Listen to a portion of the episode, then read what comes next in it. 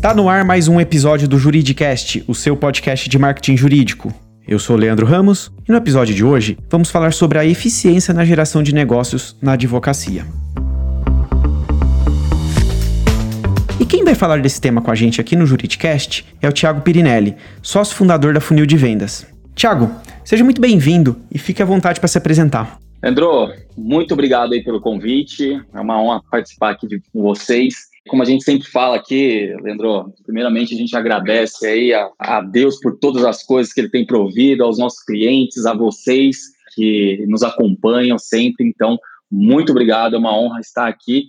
Como o Leandro já falou, eu sou o Thiago, sou um dos sócios fundadores do Funil de Vendas, já numa trajetória de 10 anos de negócio. Muito bom, Thiago. Parabéns aí por toda essa trajetória. Para a gente entrar aqui no nosso tema de hoje, o assunto vendas ele ainda é um tabu na advocacia, né? Hoje existem várias questões que podem explicar esse tabu, né? Como o Código de Ética da OAB, que apresenta algumas restrições com relação a esse assunto, ou ainda um certo romantismo relacionado ao exercício da advocacia, em que o advogado bom muitas vezes não precisa vender o seu serviço, né? Essa é uma crença que eu vejo bastante presente ainda. Mas na prática, Tiago, os advogados, como qualquer profissional, precisam vender. Né? Não existe um escritório sem clientes. Nesse sentido, muitos advogados acham que não possuem o dom de vendas. E a pergunta que eu tenho é a seguinte, Tiago: vender é uma arte que apenas alguns dominam ou é algo que qualquer profissional pode fazer? É um tabu, Leandro, na área de advocacia, assim como em qualquer outra área ainda, tá? Vendas é uma das profissões mais antigas do universo e por ser muito antiga, a gente coloca ela um pouco de lado e cria alguns ainda preconceitos com ela. Né? Imagina, por exemplo, um engenheiro que estudou ali seus 5, 6 anos para se formar, depois fez uma especialização, até entrou no mercado de trabalho, mas viu que um tempo depois não conseguiu um bom posicionamento profissional ali praticamente não deu certo, vamos colocar assim, né? Não deu certo na profissão de engenheiro. E aí, o que, que essa pessoa virou? Muito provavelmente você iria falar um vendedor ou qualquer outro ia falar um vendedor. Por quê? Porque onde há um vendedor, né, ali há um resultado. Onde bons vendedores estão dentro das empresas, ali há resultado comercial.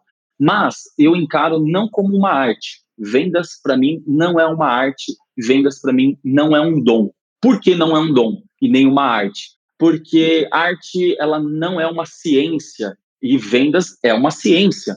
É uma ciência social, onde envolve o ser humano na questão e onde envolve também leis de probabilidades, previsibilidades, números, né, a gestão sobre todas essas informações que uma venda gera. Então, vendas para mim não é uma arte, mas ela sim é resultado de um processo. Então, se a gente olhar o contexto de vendas como resultado de um processo, a gente consegue entender que dentro de um processo eu posso capacitar profissionais dentro de cada etapa desse processo. Então, eu posso capacitar profissionais focados em prospecções, como é o chamado hoje SDR ou pré-vendedor. Eu posso capacitar profissionais para ser um executivo de vendas, um fechador de negócio, ou até mesmo um pós-vendedor, né, um sucesso do cliente como nós temos hoje. Mas se você deixar de cumprir esse processo de vendas, simplesmente não vai acontecer essa venda. Então, por que, que nós falamos que vendas não é um dom ou não é uma arte? Porque se a gente conta somente com o dom, que o dom é a eloquência, que é o dom de você se expressar muito bem, de você envolver as pessoas numa história, colocar aquela história com um brilho nos olhos, simplesmente se eu fizer isso, mas deixar de cumprir um processo, de passar uma proposta, por exemplo, o que, que vai acontecer no final? Ou melhor, o que, que não vai acontecer? Não vai ter o contrato fechado. Então, o que adianta eu falar muito bem se eu não passo uma proposta, por exemplo, e não faço até um acompanhamento dessa proposta, e eu acabo perdendo um monte de negócio por falta de follow-up, por exemplo, por falta de acompanhamento no processo de vendas. Isso acontece tanto no escritório de advocacia, quanto acontece numa indústria, quanto acontece numa empresa de serviços, de planos de saúde, não importa. Né? Se você cumpre um processo de vendas, você se coloca ali na maior probabilidade de alcançar a sua meta, de bater a sua meta e conquistar o seu resultado. Tá? Perfeito, Thiago. Então, se venda não é arte e sim um processo, no final todo mundo pode aprender a vender. Isso significa que eu devo vender para todo mundo? Boa pergunta, Leandro. Não, não é todo mundo que pode ser o teu cliente ou deve ser o seu cliente. Claro, vamos colocar assim estágios de um negócio, né? Eu já tenho os meus 17 anos como CNPJ, né, como negócio, e eu já passei por diversas fases da minha empresa. Então tem uma fase da empresa onde você precisa literalmente pagar as contas, né? Então qualquer cliente é cliente para você. Né? Seja ele pagando pouco, pagando médio, pagando muito, ele vai ser o seu cliente. Então, num momento, um estágio inicial, aquele estágio onde você não tem ainda uma maturidade de mercado, não tem um nome, não tem ainda uma autoridade naquilo que você faz, claro que você vai mirar para todos os cantos para trazer, obviamente, esse cliente, fechar o contrato com ele e gerar resultado para o teu negócio se manter em pé, colocar dinheiro no teu bolso, porque não adianta. Uma empresa sem vendas, ela não para em pé, entendeu? Ela não para em pé. Mas nem todos os clientes são clientes para o meu negócio quando eu já alcanço uma certa maturidade. Então, já passei, por exemplo, daquela fase de pagar as contas, já estou entrando lá no meu break-even do negócio, né? balancei todos os meus custos, agora a empresa está devolvendo o resultado financeiro para mim, já tenho autoridade no assunto, já estou sendo procurado, né? Ou até mesmo tem uma área de venda ativa que eu posso fazer uma oferta direto para o meu cliente, dependendo, obviamente, do segmento de mercado que você tem. Mas colocar né, oportunidade, prospectar em qualquer lugar, em qualquer um, isso não é saudável. Tem uma pessoa chamada Chet Holmes, um grande estudioso da área comercial, e ele fala que apenas 3% das pessoas ou das empresas estão procurando o teu produto ou o teu serviço, aquilo que você vende. Né? E se você parar para pensar, poxa, se 3% das pessoas estão procurando o serviço que eu oferto, cadê os outros 97%? Então, se você olhar dentro desse contexto, chama pirâmide de Chat Holmes. E aí, outro dado interessante, ele fala assim que entre 6% e 7% até eles se disponibilizam em te escutar, né? mas eles não vão avançar ali para uma proposta quente. Né? 30% realmente não estão interessados naquele momento. Então, tem muita oportunidade que a gente vai falar, Leandro, que a gente vai prospectar, que não está no momento ideal de compra. Então, o que, que a gente vai começar a fazer? Primeiro, ou a gente vai se desgastar muito para tentar convencer a oportunidade, ou ele não está no momento certo de compra porque ele não tem o budget, não tem o recurso necessário para me pagar. E aí, o que, que vai acontecer com isso? Poxa, como eu não quero perder a empresa, aquele potencial cliente, eu começo a mexer aonde são os meus concorrentes invisíveis, que são justamente os valores que eu coloco do meu serviço. Aí eu vou colocar um valor que custava X, ou que ele tinha que investir X, eu coloco X menos 10 e perco o resultado, perco a minha margem, só para colocar esse cliente para dentro de casa. Então, saber exatamente quem é o cliente certo para a tua empresa faz toda a diferença para ela ter um crescimento exponencial, um crescimento radical aí.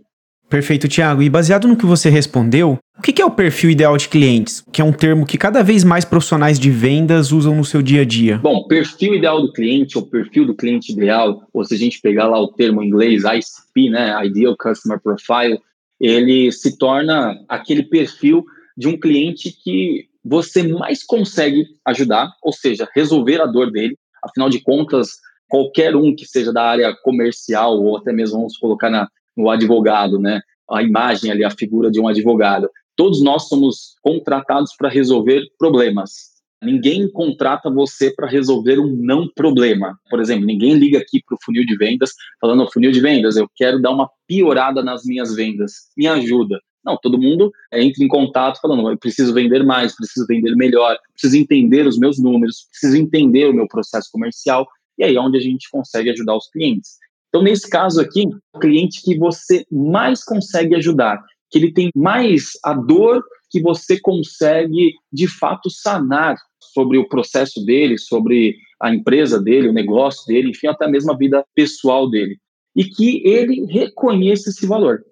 Em termos práticos, Thiago, então como é que um advogado ou uma advogada podem definir o seu perfil ideal de clientes? A gente tem uma combinação aí de variáveis, tá? Até definir o perfil ideal do cliente. Então, algumas combinações. Por exemplo, olhando para minha carteira de cliente, eu já tenho ideia de quem que é o perfil ideal do meu cliente. Por exemplo, Imagina aquela empresa, né, ou aquela pessoa que você atendeu, seja uma física, seja jurídica, que menos teve fricção em todo o processo de negociação, da prospecção até o fechamento de vendas. Da prospecção, quando eu falo, Leandro, pode ser uma prospecção ativa em determinados momentos, ou pode ser uma prospecção passiva. A oportunidade chega e bate na sua porta por meio de indicações, ou já influências, ou até mesmo pelo meio digital, né? No caso, um advogado ele se lança digitalmente, ele é um formador de opinião, um conteudista. Aí, em determinado momento, o internauta, né, o visitante, ele vai olhar ali os perfis sociais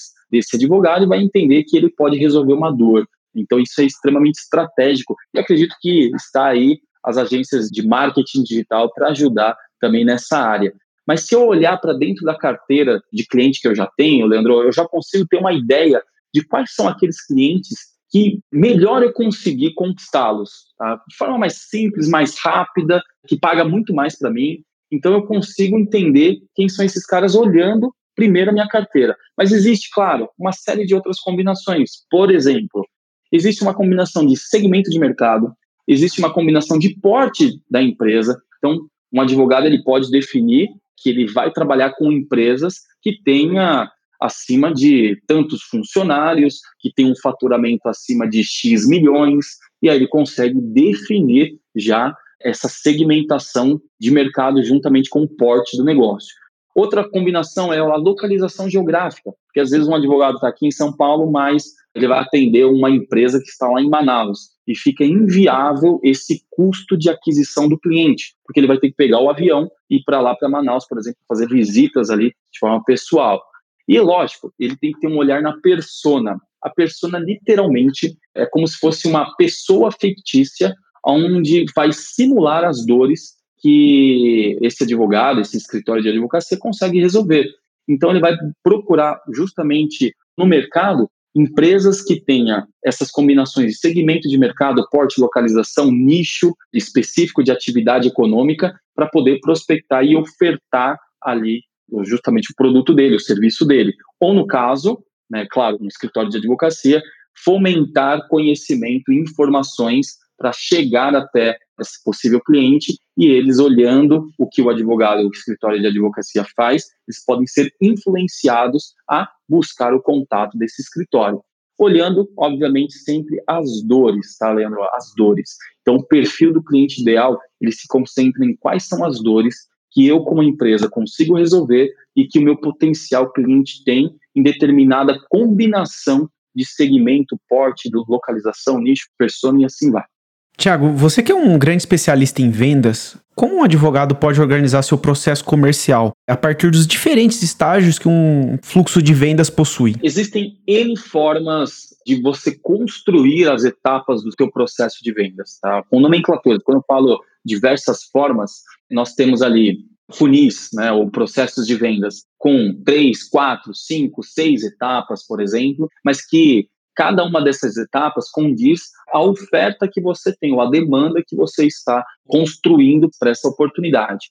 Um funil ou um processo de vendas muito bem simplificado, que já dá ali uma base da organização comercial para um advogado, seria uma primeira etapa, por exemplo, chamada de leads, ou prospects, ou oportunidades, que pode me compor como, por exemplo, a minha carteira de cliente que eu reciclo, ou seja, um cliente que eu já atendi em um determinado momento, ele pode voltar para fazer parte do meu processo de vendas novamente, uma reprospecção. Vou prospectar novamente dentro da minha base de clientes. Então, essa primeira etapa vai determinar quem são aquelas oportunidades que eu tenho para dar sequência. Ou seja, essa sequência pode ser uma segunda etapa chamada qualificação ou entendimento das necessidades. Numa terceira etapa, eu posso colocar uma visita ou uma call, né? no caso, hoje, momentos epidêmicos ali, a gente está fazendo isso, nós estamos fazendo isso por vídeos chamadas, vídeos conferências, mas eu posso ter uma visita presencial também. E, por fim, ali entram as etapas, né, o macro processos de fechamento, com etapas, por exemplo, de propostas, negociações, e assim vai até o fechamento de vendas. Mas o que vai dar noção e dimensão para um advogado, assim como para um, um gestor comercial, para um vendedor, sobre a, a organização do processo dele, é o olhar, primeiro, no funil ou no processo de vendas, e depois entender como é a gestão e a mecânica de tudo isso. Então, quantas oportunidades viraram quantas visitas? Quantas visitas geraram quantas propostas? Quantas propostas geraram ali fechamentos de vendas? E olhando também, obviamente, Leandro, os indicadores comerciais, indicadores estratégicos. Por exemplo, volume de prospecção versus volumes de conversão, ciclo médio de vendas, que é o tempo que eu inicio ali uma prospecção até o fechamento de vendas, e até mesmo produtividade. O que, que eu fiz ali em cada oportunidade de cada etapa do meu processo de vendas? Por exemplo, estou prospectando uma empresa, vamos lá, a empresa chamada Funil de Vendas, que existe o Tiago lá dentro. Quais são as atividades que eu tenho que fazer para passar de uma etapa para outra. Eu tenho ligações, eu tenho envios de e-mails, eu tenho envios de mensagem, um relacionamento com ele, até passar para uma próxima etapa, por exemplo. Para fazer essa organização do fluxo comercial, Tiago, é necessário algum software? Necessário não, Leandro, mas importante, obviamente sim. A mecânica disso, ela vai condizer como, né, ou em que momento você contrata um software, por exemplo, para organizar esse processo comercial. Um software, geralmente, ele é contratado quando você tem um volume considerável de oportunidades, no caso de um software de vendas, um volume considerável de oportunidades, ao ponto de que, se você não tiver uma plataforma, um sistema que você consiga entender cada etapa desse processo de vendas, você começa a se perder. Então, isso você pode fazer desde uma planilha de Excel a grandes softwares de mercado, até mesmo um funil de vendas como um CRM, como nós aqui do funil de vendas. O importante é que você consiga entender exatamente quantas foram essas oportunidades, quais foram as conversões que ela gerou, como oportunidades, contratos fechados, mas a, a, base, a plataforma, ela vai te dar uma dimensão daquilo que está acontecendo dentro do teu processo de vendas. Então, como eu comecei falando, necessário, Leandro, não é porém importante sim. E quando contratar uma plataforma? Quando o volume de oportunidades prospectadas já começa a ficar de uma forma tão grande que eu perca controle sobre uma planilha de Excel, por exemplo, ou até mesmo uma agenda que eu marque ali uma próxima ligação para um possível cliente. E a tecnologia, obviamente, Leandro, está aí para nos ajudar a gerar muito mais receita, né? Certamente. E dentro desse contexto de tecnologia e plataformas, Thiago, tem CRMs que são voltados apenas para registros de contatos né, e relacionamentos, e tem aqueles CRMs que possuem um foco maior em vendas. Você poderia explicar um pouquinho a diferença dessas duas abordagens aí e até ajudar o nosso ouvinte, a nosso ouvinte, a compreender qual o melhor caminho seguir? Na verdade, existem N tipos de CRMs. Você tem CRMs focado em multicanais, por exemplo, são os omnichannels, aqueles que juntam tickets, quando o cliente liga para fazer uma ocorrência, seja uma ocorrência, um elogio ou simplesmente um suporte. É, ele interliga também outras plataformas, como redes sociais, né, as mídias sociais, até para você ter uma dimensão mais profunda do relacionamento realmente com esse contato, com essa oportunidade. Existem também CRMs focados ali no processo de vendas, né? Mas o CRM, o melhor CRM é aquele que você realmente utiliza. Seria a mesma coisa que comprar um belo carro potente e você deixar sempre ele na garagem. Ou seja, ele sempre vai ficar ali subutilizado. Então, uma plataforma focada em vendas, a grande diferença dela é que ela mede o processo comercial, ou até mesmo o funil de vendas. Então, você consegue entender quais são as oportunidades que você tem que prospectar e passar para as outras etapas. Claro que o conceito do CRM como o gerenciamento dessa oportunidade, ou até mesmo o foco no relacionamento do contato, ele é importante, sim.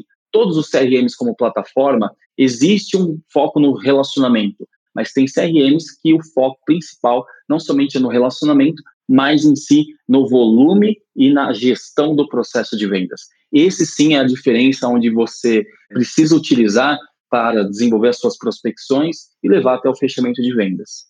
Para quem ainda não se convenceu, qual a vantagem de um escritório ter um processo comercial bem definido, Thiago? Como nós iniciamos esse nosso bate-papo, nós falamos que toda empresa de sucesso ela tem uma área de vendas muito forte. Ou seja, você, para chegar de um patamar A para ir para um patamar B ou A, por exemplo, você tem que sim estruturar um processo de vendas e deixar um departamento comercial muito bem definido, com processos claros, com a clareza das expectativas entre os consultores que vão desenvolver as prospecções ou relacionamento com essas oportunidades a fim de fechar contratos. Então, hoje, a grande vantagem de ter um escritório com um processo comercial bem definido é que ele consegue literalmente ter a previsibilidade das receitas, ou seja, ele consegue entender que ele tem um certo nível de prospecção que vira contratos fechados e com isso ele consegue escalar o negócio dele. Então, com o departamento comercial e o processo de vendas muito bem definido, você consegue até ter a dimensão de quantos outros funcionários você tem que ter para demandar todos aqueles clientes que estão previstos no teu forecast, que você está fechando o contrato. Então, hoje, ter um departamento comercial bem definido, a grande vantagem é ter mais dinheiro, mais receita para esse escritório. Tiago, nosso episódio vai chegando ao final e para a gente encerrar, qual a dica que você dá para o nosso ouvinte para ele organizar o seu processo comercial? Andrô, a gente tem aqui uma grande mantra que norteia, na verdade, são pilares que norteia o funil de vendas como negócio. São três pilares que a gente considera ali a tríade do sucesso em vendas. O primeiro pilar chama-se meta. Tenha meta bem definida. Tenha uma meta bem definida. E uma meta bem definida significa que todos da empresa olham essa meta, entende o porquê que eles estão ali, entende o motivo pelo qual eles estão se dedicando, trabalhando para alcançar essa meta. Então a meta tem que ser clara para todo mundo e tem que ser obviamente factível. Tá? Então a definição dessa meta, que é o ponto onde você quer chegar, é extremamente importante. E a clareza das expectativas, de todas as pessoas que estão olhando para a meta, isso é necessário, porque o óbvio não existe. O que era óbvio para mim pode não ser óbvio para você. Então, é claro que nós precisamos aumentar as vendas da nossa empresa, é óbvio que nós precisamos, mas esse óbvio eu posso quantificar e eu posso falar: nós queremos sair desse patamar e chegar nesse patamar. Para isso, nós temos que ter o segundo pilar disso tudo, chamado método. Então, primeiro eu defino a meta, depois eu tenho um método. O que é esse método, aliás? Método é o caminho pelo qual eu vou percorrer para chegar nessa meta.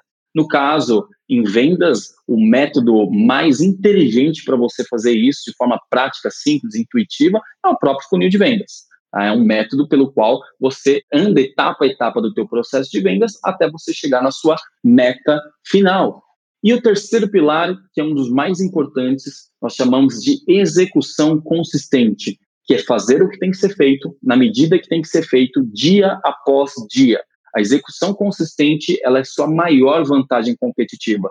Porque não adianta nada, Leandro, você ter uma meta, seja fácil seja difícil, o melhor método do mundo, o melhor caminho para você chegar nessa meta, se você simplesmente cruzar o braço e deixar as coisas acontecerem. Dentro de diversas empresas, as vendas acontecem por osmose mas a gente pode ter a opção de realmente ser mais proativo nas vendas do que simplesmente esperar elas acontecerem. Então, a execução consistente, ela vem para fechar aí essa tríade do sucesso em vendas. Então, a dica que nós damos é essa: tenha a meta bem definida, tenha um método para você chegar nessa meta e seja consistente em cada etapa do seu processo de vendas.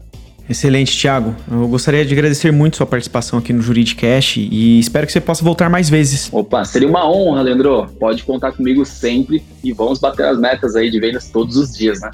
Com certeza. Gostou desse podcast? Então acompanhe o Juridicast, um podcast da agência Javali, líder em marketing jurídico no Brasil.